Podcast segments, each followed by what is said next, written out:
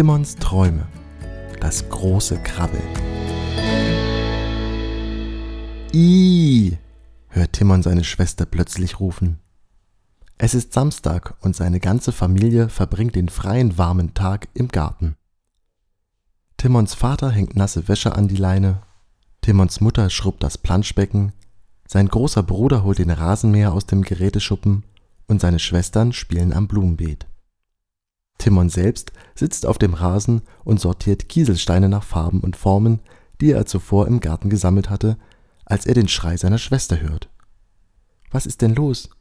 fragen alle aufgeregt. Eine Spinne, ruft Timons Schwester zurück. Timon steht schnell auf und rennt zu dem Blumenbeet, an dem seine Schwestern sitzen. Ih, die ist wirklich eklig. Die Spinne ist fast so groß wie Timons Hand, hat ganz lange Beine und sitzt wie versteinert auf einem grünen Blatt. Auf einmal bringt ein Windstoß das grüne Blatt zum Tanzen und die Spinne rennt mit ihren langen Beinen davon.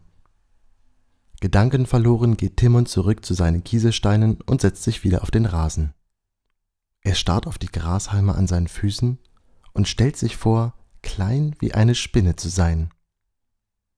Umgeben von riesigen grünen Grashalmen bahnt er sich einen Weg durch die Wiese. Immer wieder muss er Dieseln ausweichen und über Erdklumpen klettern. Die Spitzen der Grashalme kann er nicht einmal erreichen, wenn er sich auf die Zehenspitzen stellt und dabei seine Arme in den Himmel streckt. Plötzlich erschleicht Timon das Gefühl, nicht mehr allein in diesem Dschungel zu sein.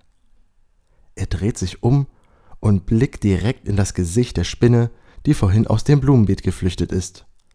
Ah! Schreit Timon und beginnt zu laufen.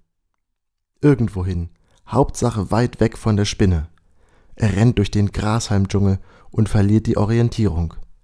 Doch die Spinne bleibt dicht an ihm dran. Mit ihren langen Beinen muss sie nicht einmal rennen, um mit Timon Schritt halten zu können. Hey du, fragt plötzlich eine freundliche Stimme. Warum rennst du denn weg? Timon geht die Puste aus. Er bleibt stehen und blickt wieder der Spinne ins Gesicht.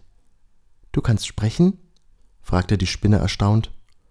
Na klar, du sprichst doch auch, antwortete die Spinne freundlich. Schön, dich kennenzulernen. Und nett bist du auch? fragt Timon noch erstaunter. Die Spinne lacht. Na klar, was dachtest du denn? Timon, träumst du wieder? fragt Timons Mutter plötzlich. Sie steht vor ihm und streckt ihm etwas zu trinken hin. Möchtest du auch ein Glas Limonade? Die Snacks. Kleine Geschichten für kurze Leute.